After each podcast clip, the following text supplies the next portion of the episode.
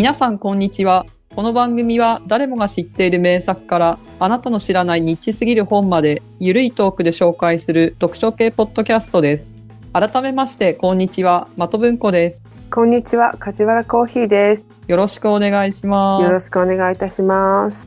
また、あの、ええ海に縁遠い二人が海の話をする的な感じですかね。そうですねじゃあ海といえばですよ、うん。はいそうですねサメですよね もう山といえば熊だし、あ熊海といえばサメですよね。どこにも安住の地はないんだとええええ。えーそれをまとめた本を紹介したいと思います。今回はい。紹介する本が、サメ映画大全。はい。サメ映画何見ようかなと思ったら、とりあえずこれ買ったら間違いない。そうですね。えーとりあえずこれ買っとけばもう一生サメのことでは苦労しない感じがしますね。サメ映画のことでは。ううん、これ全部でもうあ100作品以上紹介されているんですけど、まあ、100作品もあるのか、そもそもっていうところではあるんですけれども、うん。そしてこれ出版社左右社なんですよね。そう左右者が出してますね。でそうかそう書かれた方が知的風ハットさんっていう最近その YouTube とかあとは雑誌でも映画の書評を書かれているらしくて、左右ですか？うんうん。で、まあ、まあ、YouTuber として初めてサメ映画を専門にした評論、告知、研究活動を行っていると。おー、はい。あそういう方がですね、もうサメ映画を知り尽くした方が出されたこのサメ映画大全ですよ。で、これ、表紙の帯がやっぱり決め手になって買った部分はあるんですけど、はい。バカンスで賑わうビーチに、雪原に、宇宙に、時には便器の中から奴は襲いかかる。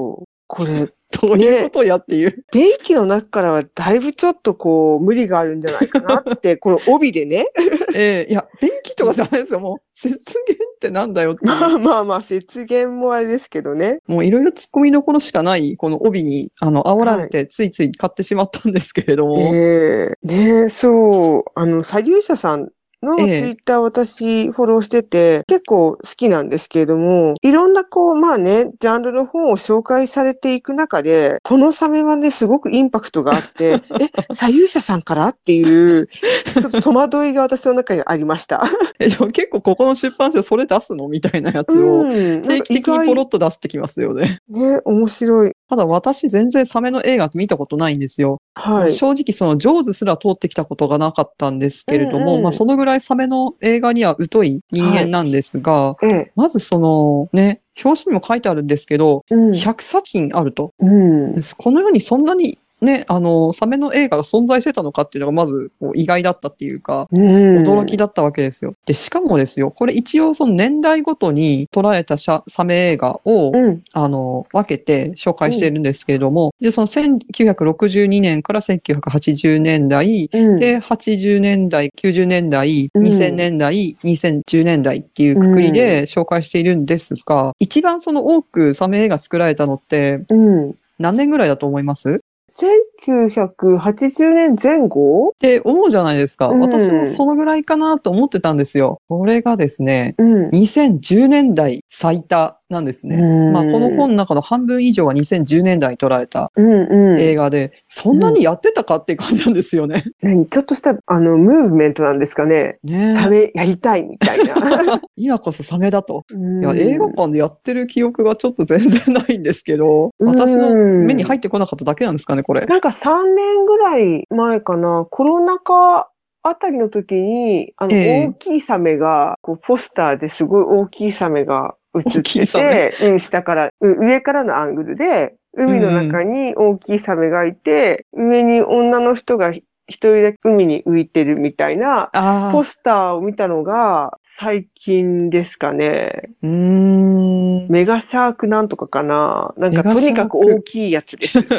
大きいサメのお話です、確か。いやーなんか、もしかしたらこう、我々の知らないところでこう、映画館のポスターの一番端っこあたりにこれ掲示されてる系の映画だったのかなと思うんですけど、まあ、50作品ぐらいこの10年間で撮られて、すごい。今もですね、あの、劇場公開されている作品があったりとかもするぐらい、うん、もう年1どころじゃないですよね、このペースだと。年2、うん3ぐらいのペースで発表されていると。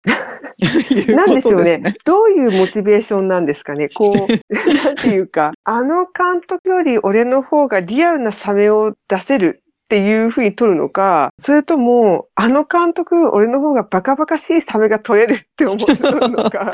で、うん。これ、年代別に、まあ、なってるのを、こう見ていくと、ちょっと、まあ、傾向が見えてくる部分もありまして、で、この紹介する際に、結構はい。やっぱりデータブックとしても、あの、細かく、まあ誰が撮ってるものかとか、まあ制作した国はどこかとか、あとはその、まあこの方が見て評価をしてるんですね。一応評価基準が恐怖度、おすすめ度、とん。でも度っていう、あの評価基準を設けてまして、まあええ。これによってあなたの、まあ、あの、興味のあるうん。サメ映画を見つけてくださいっていう、まあちょっとした、あの、参考にもなるような指標があるんですけれども、まあ、この指標を見る感じだと、2010年代以降のサメ映画っていうのは、このとんでものが結構高いんですよね。ね。まあ、5つ星の宇宙5つ星取ってるみたいなうん。のが、まあ結構ありまして。はい。なので、どっちかというと、こう、いかに斜め上の、想像力の斜め上を行くサメ映画を撮ることに血水を上げているみたいな感じのうんうん。作品群が多くてですね。でも中には結構まともな、まともなっていう、うん言うとあれですけど、まあ、お話がしっかりしていて、うんまあそのただ単にバカバカしいサメ映画ではなく、パニックホラーのそのジョーズの系統を、あの、継いでいるような、あの名作も、あの、うん10年に一遍ぐらいは出てきているとう。いう。状況ですね。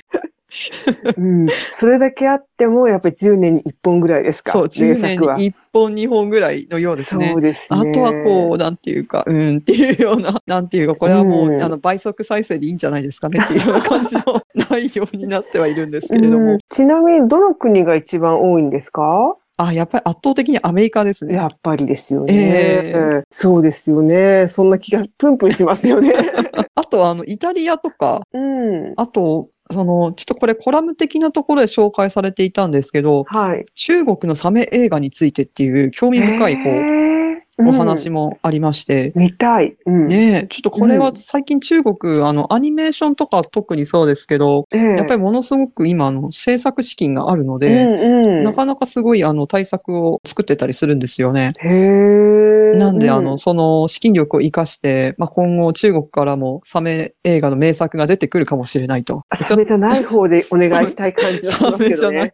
うん。いや、またちょっとね、あの、アジアンな感じは見方だと、ちょっと世界観的に違ってくるものがあるかもしれませんのね、で。違いそうですよね。うんちょっと、うん。あの、ほら、ホラーとかでも、ええアメリカのホラーとアジアのホラーで、ちょっと怖さの寒さが違うっていうか。違いますこよね。う。ねまあ、同じ文化圏にいるからそう感じるっていうのもあるのかもしれないですけど、うん。もしかしたら、このね、アジア圏の国で捉えたサメパニック映画だと、やっぱりその、うん。なんていうんですかね、アメリカみたいに、こう、ただ単になんかバカバカしいとかではなく、バカバカしい中にも何かこう、恐怖感が、うん。あの我々にはわかる恐怖感というものが、うん、あの乗船された映画が、うん、えー出てくるのかもしれないですし、うん。アメリカ人はもしかしたらこのバカバカしい映画が本当に怖いと思ってるのかもしれないので、いやー、どうなんですかね。ねえ、なんかこう、ほら、13日の金曜日とかも、ええ最終的にはなんか、とんでも映画みたいになっちゃった時があったじゃないですか。そうですね。うん、だから、ああいうの好きですよね、多分、アメリカの方。うんそう、そうなんですよね。最終的にとんでもにしたいみたいな。ええもう、いかにバカバカしい映画を撮るかを競い始めるっていう、うんなんか本当にこう、不毛な、不毛な方向に、こうね、うん注力してしまうっていうのがアメリカ人なのかなって思うんですけど。ねえ、やっぱりゾンビ映画を好きだからですかね。ねえ、ゾンビも、ね、思考を凝らし、うんもうなんだかよくわかんない感じになってますけど、最近は。で、まあ、あの、サメ映画なんですけれども、はいはい。で、まあ、やっぱりこう、サメ映画といえばですよ。これ言わずと知れたジョーズですよね。そうですね。ジョーズ、ちなみにご覧になったことありますか？えーっと、私の金曜ロードショーとかで、なんとなく、なんとなく見ていて、なんとなく気づいたら違う番組に変えられてたみたいな感じのイメージですね。まあ、金曜ロードショーってそういうやつですよね。うん。ぼんやり見る感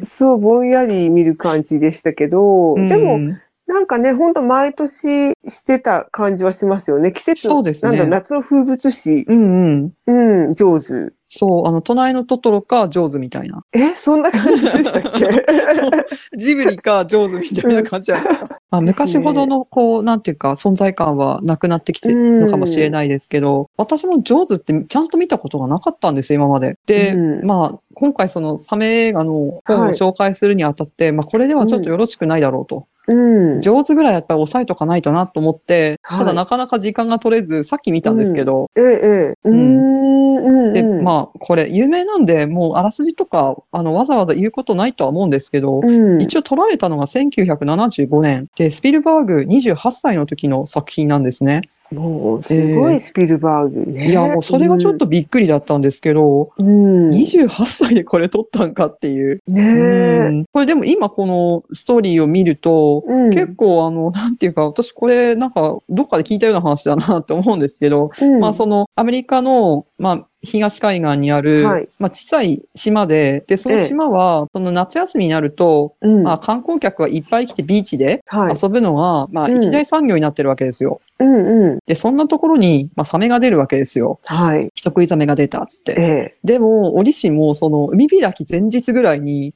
はい。その人食いザメが出て、女の子を襲われて、で、そこに赴任したばかりの警察署長がですね、ビーチを閉鎖しろって市長に言うんですけど、まあはい。何言ってんだと。これが海開きなんだぞと。うんもうこの島は海水浴客で成り立ってる島なんだから、そんなことしたらもう全部ここの経済止まっちゃうんだ。そんなことできるかよって言って、うんうん。ゴテゴテになるわけですよ。はい。で、そうしてるうちにまた次の犠牲者が出て、うん。でもやっぱり観光客が来て、うん。また悲劇が起きっていうような、うんなんかこれどっかで見たな、去年あたりみたいな ストーリーの流れなんですけど、うんまあやっぱりその前半のやっぱりその女の子がサメに襲われるっていうカットは、もうなんていうんですか、必要最低限のうん。カットだけで最大限の恐怖を描いているっていうのは、うんこれ今見ても全然遜色のない恐ろしさでしたね。ねえ。あの時代のそういうホラーって、そういうのが印象的なシーンってありますよね。うん本当に少ないカット数で、本当最大限、最大マックスな怖さを、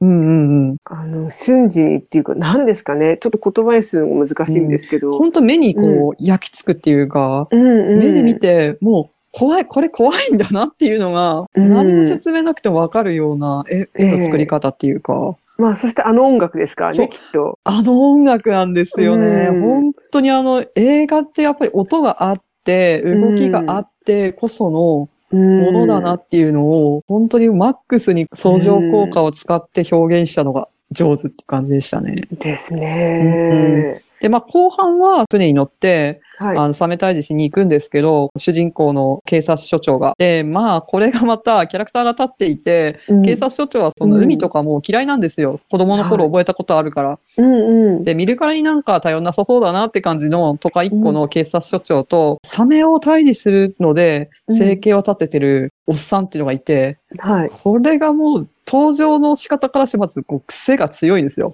うんいかにも癖強いおじさんって感じの、うんはいはい。いいキャラクターがいるんですよ。うん。癖しかないみたいな。うん。なんかあの、熊嵐で言うとこの銀次郎みたいな。ああ、はい、はい。。まさに銀次郎ですすよね。もうサメ退治だけで、あの、今までやってきたんだ俺は、みたいな。あとはその、海洋学者ですよね。まあ、はいだから最新の機械とかは持ってるけれども、うん。若干実践には弱いみたいな。うんうんうん。で、この3人がサメ退治のおじ、おっさんのボートに乗って、うん。ボートっていうか漁船か、漁船に乗ってサメ退治に行くんですよ、沖合に。うんで、またそれで、こうね、あの、この3人が集まったらどうなるかって話ですよね。うん絶対うまくいくわけないんですよ、最初。はいはい。うんうん。揉めに揉めみたいな。うん。で、それがいろんな出来事を通して、あの、結束力が高まり、うんただそこに襲いかかる巨大なサメっていう。ね、そのストーリーも好きですよね。やっぱり、アメリカ。そう。本当に王道なんですけど、ストーリーの流れは。うん。で、キャラクターの作りとかも、やっぱりすごくわかりやすいし、王道なんですけれども、うん、でもやっぱ最後の、あのシーンとかで、え？その展開なんの？みたいな。え、そうなっちゃうんだみたいな。うん。どうする？どうする？っていうところで、ラストを迎えるっていうのは、本当にやっぱりうまいな、これって。うまいな、これって、それはスピルバーグだからそうなんでしょうけど。いや、でも本当に、あ、こういう映画をもう50年ぐらい前に作ってるのかっていうのが、うん。これはね、後に続く映画に影響を与えるよよなっていうのも納得っていう、うん2時間本当にドキドキしっぱなしで見ました。ああ、そうですか。私もちょっと見たくなりましたね。で、でもやっぱりスピルバーグって結構やっぱりその、人の死を書くときに結構えぐい書き方をするので、あの、これちょっとやっぱり心臓が弱いっていうか怖いの見たくないなっていう人は、うんそこはちょっとショッキングな映像とかも普通に挟んでくるんで、あ、それだけはちょっとあの、アナウンスしておきますけれども、うん。うん、なんかなかなかやっぱりこれもサスペンスのや、サスペンスでパニックホラーのうん。定石を踏んでる。そうですね。っていうか、定石を作ってるっていうか、そうですね。うん、でも、うん、スピルバーグ、意外にそういう、今の映画の、コンセプトじゃなくて、なんて言うんでしたっけ、そういうの。骨組みっていうか、ええそういうのを作ったところはありますよね。ああ、そうですよね。うん。なん、なんていうかこう、昔のその、それこそもっと昔の映画とかだともっとなんていうか、あの、大きなテーマがありっていうような ところもあったりはしたんですけど、まあそんなにテーマもない娯楽作品はいっぱいあったとは思うんですけど、うんうん。うん、やっぱ絵として、すごくその、見せるところもあるし、やっぱストーリーとして、もちろんその、なんていうんですかね、エンターテイメント、100%エンターテイメントなんだけれども、やうん。っぱなんかこう余韻を残すっていうような、うんそのなんかバランスがすごくうまいっていうか、本当に絶妙だなっていうのを、うん。なんていうか、これ私上手見たいなと思ったのは、このあの本もきっかけなんですけど、ええもう一つ、またポッドキャストで、三宅竜太さんっていう監督の方、で、この方監督なんですけど、脚本も書かれてる方で、うん。で、脚本、しかもその脚本家だし、えっ、と、その人が書いた脚本を、なんていうか、アドバイスしたり、こうやって書いた方が無理ないよっていうのは、うんあの、ススプリクトドクターっていう仕事があるらしいんですよ。まええあ、かなりその、職業としてやってる人はかなり少ないらしいですけれども、うんで、そのをや、されてる方がやっているポッドキャスト番組があって、うん。作劇ラジオって言うんですけど、はい。そのラジオ番組がすごく面白くて、うん。で、その中でその、ジョーズの話を何回もされていて、もうジョーズは私好きすぎて200回ぐらい見てますみたいな。200回見るってすごいなと思うんですけど、やっぱり、うんあの、ストーリーがすごく素晴らしくできてると、うん脚本が本当に素晴らしいっていう。うん。で、なんですごいのかっていうのを解説してる回があって、はい。このうまい脚本っていうのは、あの何か起こる、事件が起こるための理由っていうのを作るために、やっぱ積み重ねが大事なんだ。うんうんうんうん。納得できる積み重ね。うんで、それがちゃんと破綻していないっていう。その解説がすごく興味深くてですね。で、そのジョーズもいっぱい続編が作られていって、続編ってやっぱりもうスピルバーグの手から離れているし、うんなんていうか、やっぱりとんでもな感じの設定になってしまってたりはするんですけど、うんただその中でも結構これは、なんていうか、作り手としては結構意欲的な作り方をしたんだけれども、娯楽作品としてはこの作り方成り立たなくてうまくいってないとか、そうなんていうんですかね、ストーリーとしてはすごくまあ意欲的なことをしてるんだけれども、やっぱ娯楽作品として見たときにこれはちょっと失敗だったっていうのはなぜかっていうのを解説してる話とか、それがすごく面白くて、で、まあ、ジョーズってそれ見たことないから、うん。一回はちょよもう一回みちゃんと見てみて、で、それでもう一回この人の番組を聞いたら、より楽しめるかなと思って見たっていうのもあるんですよ。ううん。ん。だから、なんかそれもあって、あそういう作りなのか、みたいな。うん。あの時言ってたこれってそういうことか、みたいなのが分かって、まあ、パニックホラーとかそんなに興味ない人でも、うん。お話をどう作っていくかっていうのを参考っていうか、そういうのを見るの上でもすごく名作なんだろうなとは思いましたうね。ん。なんかその反りの合わない人たちが出てくるとか、そうそうそう。そう、それとあと多分足を引っ張る的な人もそうそうそう。出てくるんですよね、そう多分。まあ、主人公がそうなんですよ。まあ、3人の中では一番そうなんていうか、サメの知識もなければ、うんうん、海に出出て何かするってのもないし、うんまあ、そもそも海海が嫌いだから、うん、なんかもう、及び腰なんですよ。ううんん、でも、唯一その、今回サメを倒しに行くぞって言って、言ってるのは、警察署長だからっていうんじゃなくて、うん、自分の子供が襲われそうになったと。ではい。だから、その、安心して、海で遊べるように、うんうん。あしたいっていうのもあって、うん、サメを倒すぞってなって行くっていうところもある。お動機としては大きいんですよ。で、うん。うん。その頼んない男がサメを退治することによって成長していくっていう話でもあるのかなっていう、うん、すごくわかりやすいプロットなんですけど、うん、こうお話ししてしまえば。でも、うんうん。やっぱ映画として見ると、それをこう段階を段階を踏んでいろんなエピソードを積んでいくことによってうん、納得できる流れになってるっていう。う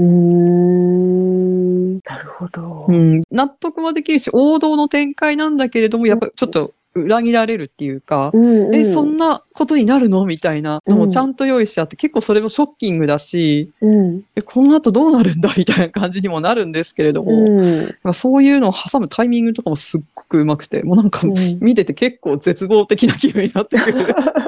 ですけどっていう、うん。この緩急のつけ方がものすごくやっぱりうまいなっていう。うんうんですね。なんか、でももしかしたらそういうのって、ええその当時、まあ今もそういうの好きな人はいますけれども、今の若い人ってそういうの苦手なんじゃないのかなって思あ、う成長する。的な。あ、成長するんじゃなくて、嫌な人が出てくるっていうか、こあう、あ。なんだろう。ちょっとこう、まあ、あの、曇らして言うところの銀次みたいなえそうそう。感じの人が出てきたときに、ええ多分この人悪い人じゃないんだけれども、なんかちょっとこう嫌な、嫌な気持ちになるシーンがあるだろうなって思うと、ええそこでなんかやめちゃうような気がするんですよね。ああ、なるほど。だから、もしかしたらそう、とんでもの方に行ってしまうのかなって。誰も気につかない。そう、誰も傷つかまあない。食われるけど。うん、食べられちゃうけども、そう、あの傷つく、物理的には傷つくんだけども、メンタル的、メンタル的にも傷つくけど、でも、なんていうか、その、メンタルが追い込まれたりとか、メンタル的に嫌な、落ちるっていうか、そういうのが回避していくと、うん。なんだろう、とんでもになっちゃうのかなって。なんか人間のなんか嫌なとこよりは、うん。そういうサメ、サメとかゾンビとかのとんでもな設定の方に逃げたいみたいな。そうそう、なんかでシリアス。まあ逃げたいというか、目を向けたいというか。そうそう、シリアスだったり、ちょっとストイックだったりするところから、ちょっと離れたいっていう、なんでしょうね、視聴者の方が増えたのかなっていう気もうん。しなくはないですけどね。確かに、この本当にこのサメ退治のおっさん、本当に嫌なやつなんですよ。嫌なやつっていうか、うん。やっぱ癖が強いんですよね。もうこれ、周りにいたら大変だなっていう感じのタイプののおっさんで、もうこの二人は何なんだこいつみたいな感じなんですけど、最初は。でもやっぱりそのサメに対する執着心っていうか、絶対サメ、俺はサメを倒すみたいな、並々ならぬ自信みたいなのもあるので、やっぱりこう、最終的には、なんていうか、その、ね、今までの戦歴を認めるじゃないですけど、うんうんすごい世界見てきたやつなんだな、みたいな感じで 尊敬していくっていう流れとかもあり、うんまあでもやっぱこういうのを書くってなってくると、ただのいい人ではこうこういうストーリーにはならんよなっていう。そうなんですよね。ううんんうん。ちょっとまあ厚みができ、そうそう、幅って厚みが。いうか、ううんうんん。ストーリーの中にね。そうそう。やっぱいい人だけでは獰猛なサメを倒しに行くっていう、命がけで何かをしに行くっていう時に、まあ、ちょっと説得力がないんですよね。う。うんん。だからやっぱりその銀次郎みたいな、あの、ね人間とはうまく渡りられないけれども、ヒグマを倒す時2メートル先にヒグマ立ってたとしても、俺はやるんだみたいな。うん命をかけてこの仕事をするんだっつって。でも、ね、仕事終わった後はやっぱりこう人から嫌われるような、うんあの、いつもの銀次郎に戻っていくっていう悲しさみたいな。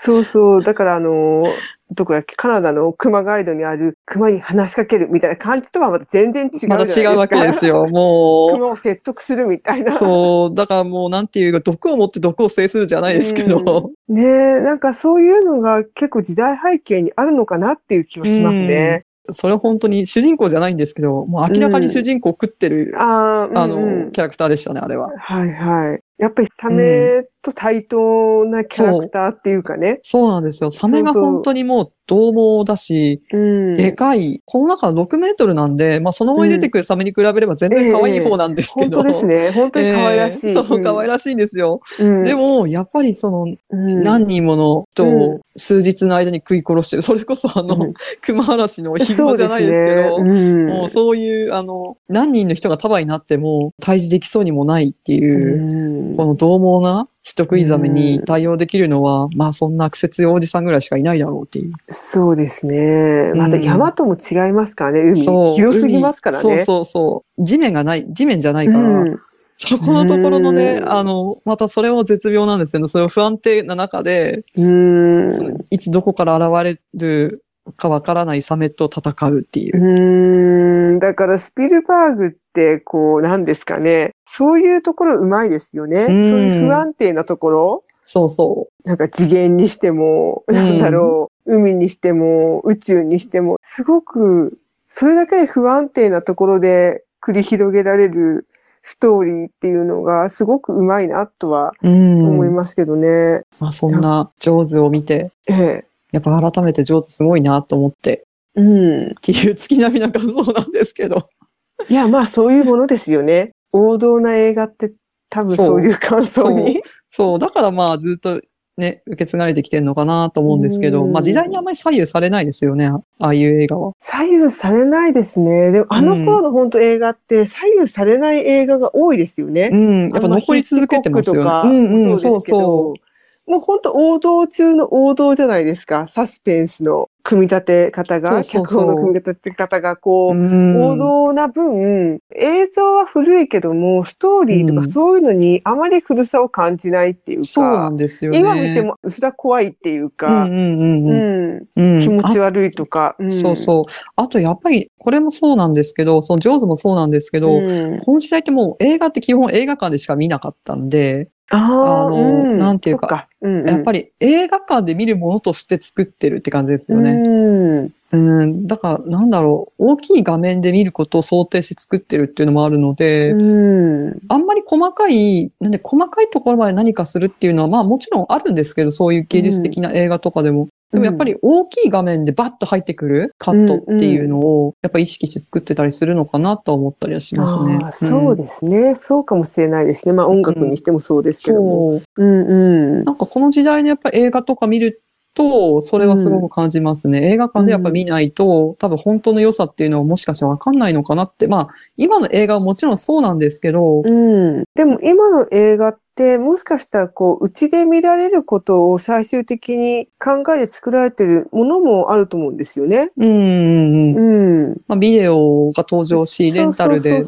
あの、うんお家で見られるっていう、まあ、テレビか。テレビでその放映されるっていうのが始まり、うんで、ビデオが出て、レンタルでも見れる、気軽に見れるようになったっていう時代うんと、やっぱ映画の作り方っていうのは、やっぱりどっか絶対リンクはしてくると思うので、うん。だから、とんでもみたいなのは、もしかして BGM 的にずっと流していられるかもしれないじゃないですか。ご飯を食べながらだらだそうそう、見なくても、なんだろう、うん、見なくても流れてるみたいな。うんうんうんうん、でも昔の映画ってちゃんとこう見ないと、見ないとっていうかちゃんと見たい感じっていうのと、ええなんかそういう違いもあるのかもしれないですね。ああ、なるほど。確うかにな。ん。まあちょっと作ってみようかなっていう、軽く作れちゃうっていうのも今あるかもしれないですけどね。そうですね。まあ CG とかね、かなり発達してはいるので、うん低予算で、まあ、それなりものがっていううん。ところなんでしょうけど。うん。でもなんで2010年代からねそんなに作られたのかはちょっと謎ですね。うん。何かきっなかけになる何かがあったんですかね。転換期のものはおそらくあったとは思うんですけどね。ちなみに2010年代の、うん。まあ、映画たちっていうのは、本当にちょっとこれどうなんだっていう映画ばっかりなんですけど、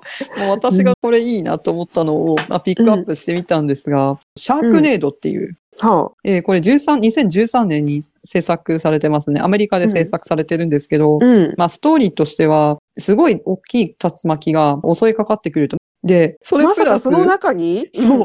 その規格外の自然災害は、海を泳ぐサメの群れを巻き込みつつ、カリフォルニア湾に向かって北上を続けていた。ただ単にサメが被害に遭ってるだけじゃないんですか？いやいや、もえ？それ怖いの？う、怖い。まあ、うんサメ、怖いかける怖い、より怖いっていう図式でおそらく作ってると思うんですけど、ちょっともう一回言いますけど、それ被害に遭ったサメじゃないんですかね？ぐるぐる回っちゃってるわけですからね。そう、それでなんか食べちゃったりするんじゃないですかね。多分巻き込まれたね、人たちとかを食べちゃうんだと思うんですけど、なかなか強引。いやほら、あの、今までは海から襲ってくるのがうんね、定番だったじゃないですか。で、そのサメがですよ、こう空から降ってくるって、こんな恐ろしいことはないっていうことですよね、多分。そうです多分。ね。多分、多分そういうことですよね。ええうんうん、としか思えないっていう、なんていうか、それ以上の感想が浮かんでこないうんあらすじなんですけど。そう、今、その目次を見てるんですけども、だからこのゴーストシャークとかだって、ゴーストなわけじゃないですか、シャークがもうすでに。だけど、だけど食べちゃうんですよね、人をね。そう、そうなんですよ。まあ食べちゃいますからね、シャークものは。食べないと始まらないですからね、人間、そう、ね。食べないと始まらないんですよ。うん。で、あとはですね、うん。シャークトパス VS プラテクータっていう、まあ、あシャークトパスだとは何ぞやって話なんですけど、うん。まあ、名前の通りですよ。うんシャーク、そしうてオクトパスですよ。上半身はサメ、うん下半身はタコっていう。もう全然強くない。いや、ほら、サメのその、なんていうか、強靭な顎と、そのタコの、あの、9番そう、吸盤というか、あの、自在に泳げる、あの、八本足ですよ。もう、サメがタコの足を手に入れたら、こんな恐ろしいことはないっていう話だと思うんですけど、ねえ、もう、メガシャーク VS メカシャークとかね。そメカみたいな。う、なんだろう、キングギドラ対キングゴジラみたいな ノリですよね、もう。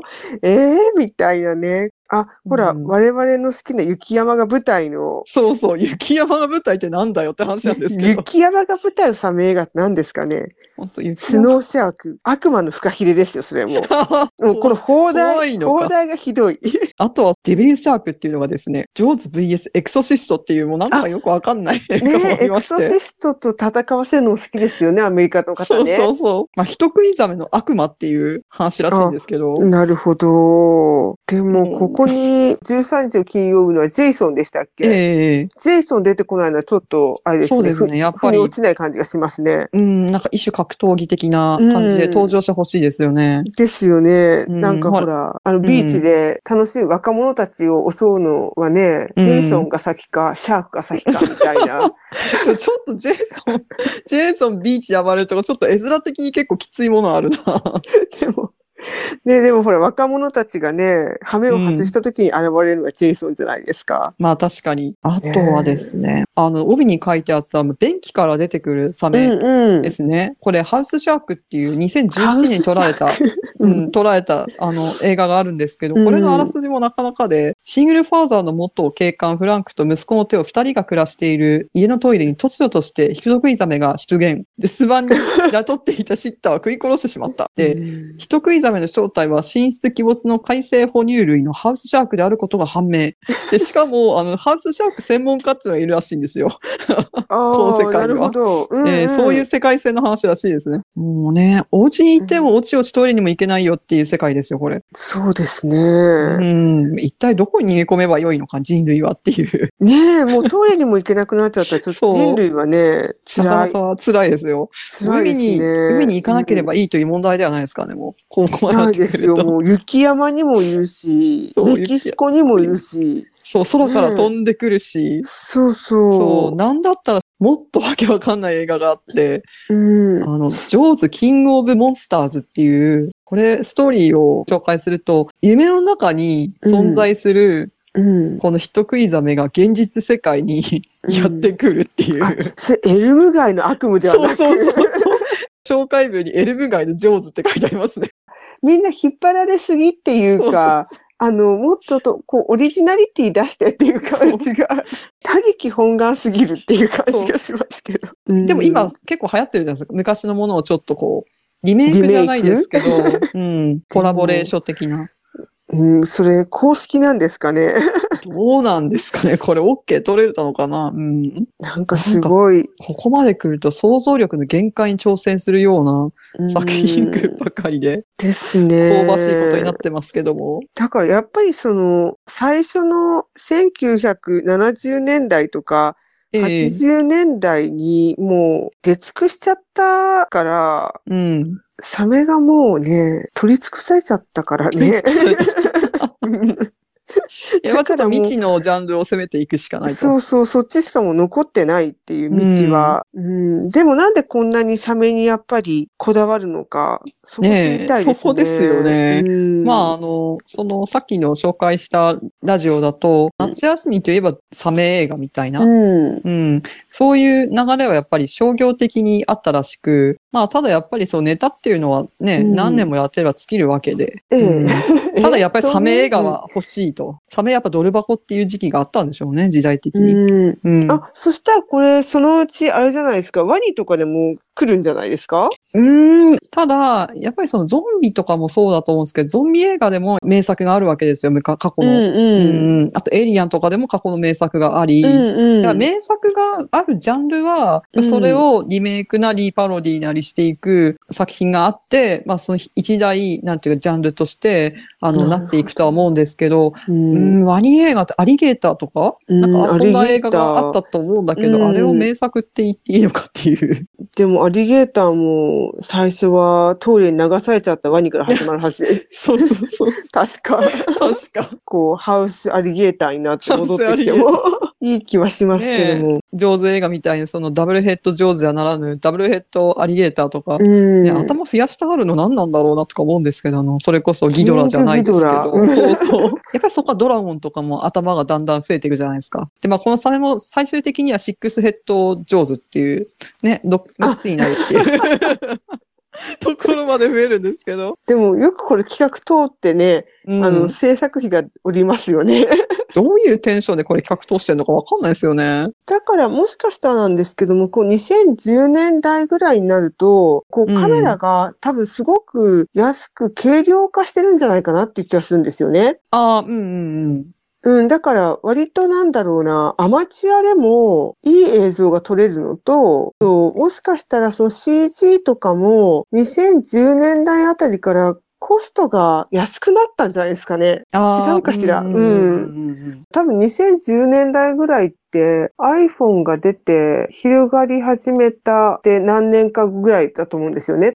だからそういう機械的な要素が、いい要素がうんうんあったのかもしれないですね。うん、確かに。作りやすくなったっていうか、ムービーを。うんうんうん。だから、もうとんでも、でも全然作れちゃうっていうのが。あるのかもしれないですけどね。う。うんん。まあ、あとそれに加えてその CG とか、うん。えーその実際にその海に行ってサメを取らなくても良いとか。うんうんうんそうそう、そういうソフト的なところなのかな？ええわかんないけど、そういうのが進んだ時代な気もしますよね。うん。うん。なんかそれは確かにその三宅さんのラジオでも撮影機器が本当にもう飛躍的に上がってるっていうのは、うん。でそれによってその今まで撮影にかかっていたコストとか、うん時間的なところとか人員的なところがもううんいっぺんに変わってしまったっていうのは、うん。なんか2010何年だったかなやっぱりそのソニーから出たすごいカメラがあってみたいな話をしていて、はいはい。それでもうゲームチェンジしてしまったんだっていう話はうんおっしゃってましたね。それすごく面白い回でしたけど、なんかそれが2000確かに10年代後半ぐらいにやっぱりそういうのがあったっていうのも、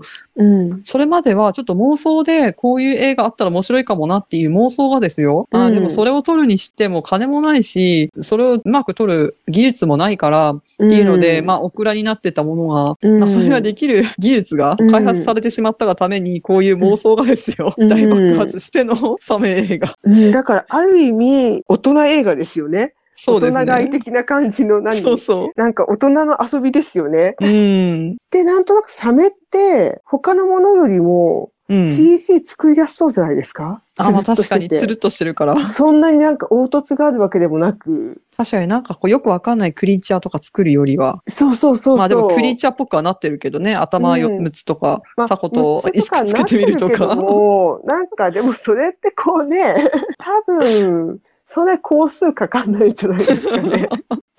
確かに。うんだってゾンビとかはまたちょっと大変そうじゃないですか？確かにな。うんなんか動きとか微妙だし。うん。なんか、うん。だってやっぱ普通の人使った方がいいですよね。あれ特殊メイクで。うん。でもやっぱそうすると人件費かかるからって話なんですかね。うんまあそこら辺もコッペでね、コッペですよ。うんでもなんか、そうか、そういうなんかいろいろ大人の事情っていうか、そういうのもありそうですけどね。そうですね。まあ技術の進歩に伴い、うんサメ映画爆発的に増えていると。うん。こんなものを撮るために発展した技術じゃないはずなんですけど。うん。私最近ちょっと資格の勉強をし始めて疲れてうん、るはい。時にですね、こういうのを見るととってもこう癒されるなっていう。そうですね。でも実際見たいかっていうと、これ2時間かける時間はないっていうところではあるんですけど。うんだから多分、あの、サメ映画好きのためにしか作ってないですよね。我こそはみたいな。そうそう。いや、いやいや、うん、我こそとりあえずサメはサメ好き。うん。サメって聞いたらもな何も考えない、とりあえず見るぐらいの人じゃないと。そうですね。もうそれがいいうんか悪いかじゃないんですよ。もうサメって書いてあったら買うみたいな。ああ、わかるわかる。なんか、一時期私、妖怪って書いてあれば全部こう見てましたからね。これから多分進化していって、なんだろう、ええ優しくなっちゃうかもしれないですよね、シャークが。ああ、なんて誰も傷つけない優しい世界にうん、戻っていく。なんか猫村さんみたいな感じになっちゃうかもしれない。サメ村さんみたいになっちゃうかもしれないですよね。猫村さん的に誰も傷つかない優しい世界のサメ。そうそうそう、もう、そういう感じになっちゃう方向に行きそうな。ええやっぱり私はなんというか頭を増やしたいとか、ちょっと悪夢か、悪夢から出てくるサメとかの方向性で、これからもやっていただきたいところはありますけどね。まあ 見ないけど、見ないけどね。見ないけどまあそういう世界があってほしいっていう。ね本当尖っていってほしい気はしますけども、ええねでこうのん知的風ハットさんが監修した、うんあの、サメ映画のポスターを集めたビジュアルブックっていうのがまた出たんですよ。あー見たい、うん欲しい、それ。うん、もうサメ映画好きにはうんもうたまらんなっていうサメ尽くしの、うん、もう全部どこ開いてもサメしか載ってないっていう。うん。でもいい、それ。うん。そう、ちょっと見たんですよ。あの、うんうん本屋に行って、バラバラと立ち読みして、まあ、共通点として面白いなと思ったのは、うん。サメと水着の美女っていう組み合わせなんですよね。うん。ううん。ん。大体もう際どい格好の水着の美女が海に浮いてて、うんで、その下にサメがいるみたいな。とか、うんあとその、ね、サメがまさに襲いかからおうとするサメから逃れようとする美女とか、まあまあ、もう食われかけてる美女とか、うん。まあ大体その二つの組み合わせなんですよね。えー、そこら辺ジェンダー的にどうなんですかね。ねえ、と思うし、うんなんかやっぱりこう、死の恐怖とエロスなのかなってういう。ん。ねえ、なんかおじさんでもいいじゃないかって思いますけどね。いや、でもおじさん、おじさん、ね見たいですか？うん。でも、ねやっぱりそこはほら、うんあの、平等にやっていかないと、平等にやっていくこれからの、そうですよ、これからの時代は。うん、まあそういう意味では、もしかするとその、まあさっきのあの、うん。とんでも映画の方に、あの、うん発展していくサメ映画っていうのは、うん。もしかするとそういうジェンダー的なところも関わってるのかもしれないですね。そうかもしれないです、うん昔だとその、ね、パニックになってキャーって逃げる女の子とサメみたいなうん感じだったんでしょうけど、まあそれを楽しむっていうような側面もあったのかもしれないんですが、うんただ今はね、なかなかそういう絵だと撮れ、撮れないというか、うんねあの、そういう世の中でもないので、まあ、じゃゃあ、ど、どのようにしてサメ映画が生き残っていくかというと、とんでも方向に。うん。やっぱりほら、やっぱり誰も傷つかない方向に行くんじゃないですかね。そうですね。うん。よくわかんない怪物対、それと戦う人々っていう。そうそう、なんかルッキズムとかも関係なくなるし、だってやっぱり美女じゃないですか、そこにいるのは。そうですね。ねえ。だからやっぱりそういうのもあまり良くないんじゃない？っていうことで、ええサメの方が。うん。じゃあとんでもで、みたいな。とんでもで行きましょう、みたいな感じうにん。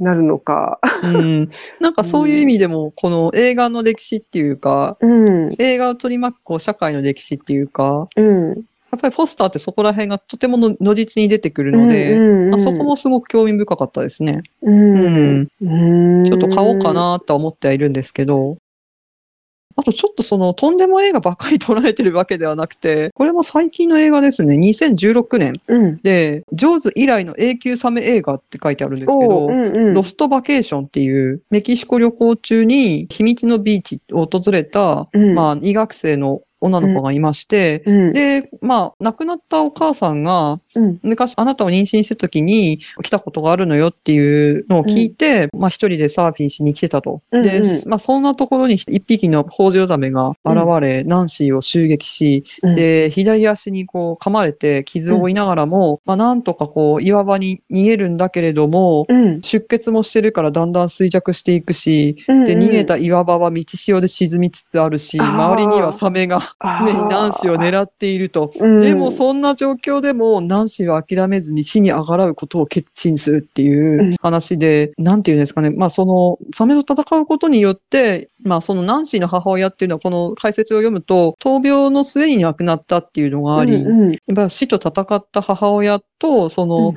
今まさにそのサメっていう死の象徴と戦うナンシーみたいなうん。話がシンクロしていくと。うん。うんうん。で、かつ、お話としても面白いし、うん。その、なんだろう、映像としてもすごく、やっぱうまく撮られているので、うん。まあ、ジョーズ以来の永久サメ映画ということで書かれていて、50年ぶり。うん。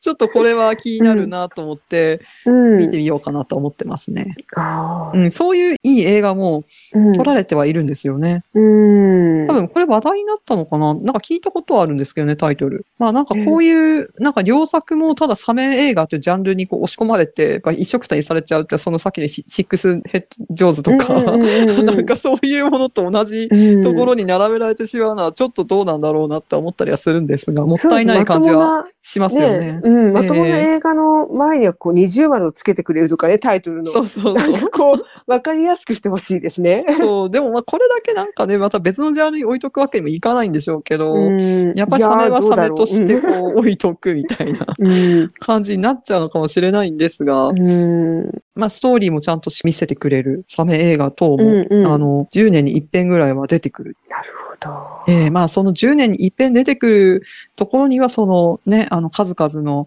あの、しょうもないサメそうですね。映画がですそれをこう、土台になってるわけですよねええそれがもう土台屍になりみたいなものをね。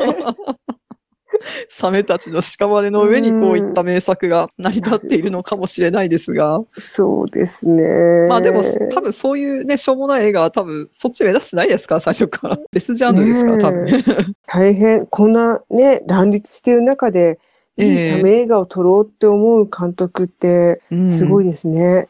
そうだし、こんなにいい映サメ映画を撮ったとしても、それをちゃんと売り出すのに失敗すると、なんか、その とんでもサメ映画の中に紛れてしまって、ねえもったいないことになるっていうちょっとリスクもあったりするなっていう。今ね、あの、サメ映画といえば、忍耐の象徴みたいに言われてるわけじゃないですか。俺はサメ映画だって見れるみたいな。あのサメ映画よりはマシだとか。いや、そう、サメ映画界隈の人たちに、このサメメは、映画はこう広いって意味ですごいっていうのを語ってほしいですね。まあ、それがこの一冊なんでしょうけど、ある意味ねそうですよね。うんうん ええ嫌いじゃないです。うん。そう。でもこうね、愛のあるディスりっていうのをちょっと、うんあの、う会話みたいなってはちょっと思ったりしますけどね。そうですね。そうそう。愛のあるディスリいいですよね。うん。うん。参加したい。ね、ちょっと旗から見たいなって感じうですけど。ん。見たいですね。ああ、でも、そうですね。すごい出てる。うん、すごい出てるんですよ。すごい出てる。ねえ、うん本当にちょっとこの目次を見ただけでもお腹いっぱいだよって感じのぐらい。そう。でもなんか、これ見てると、本当に2000、2000年ぐらいから増え始めてるんですね。そうですね。大体は。で、2011年からはすごいまた増えてるけれども、2000年の前は結構硬派なものを作ってるのかなと思ったんですけど、うん。やっぱりその中にも死神上手、戦慄の血しぶきみたいなね、血しぶきとかね、好きなんだな、みたいな。で、本当これ見てると思うんですけども、そのジョーズが、まあ大ヒットしたからですけども、もうリターンしすぎっていうね。何回帰ってくんねん、お前は、みたいな。そうそう、ジョーズリターンズ、ジョーズ3みたいなとか、ジョーズそうそう87復讐編とか、うん。なんか、そんなに？みたいなね。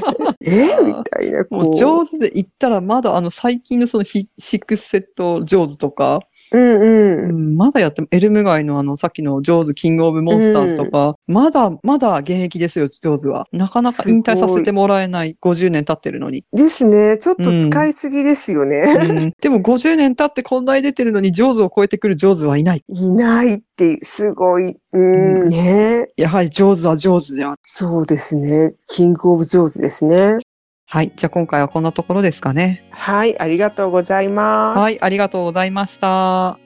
番組へのお便りは、積んどく三昧ツイッターアカウントの DM か概要欄に記載のメールフォームにて受け付けております。皆さんからのお便りお待ちしております。それではまた次回まで。さようなら。さようなら。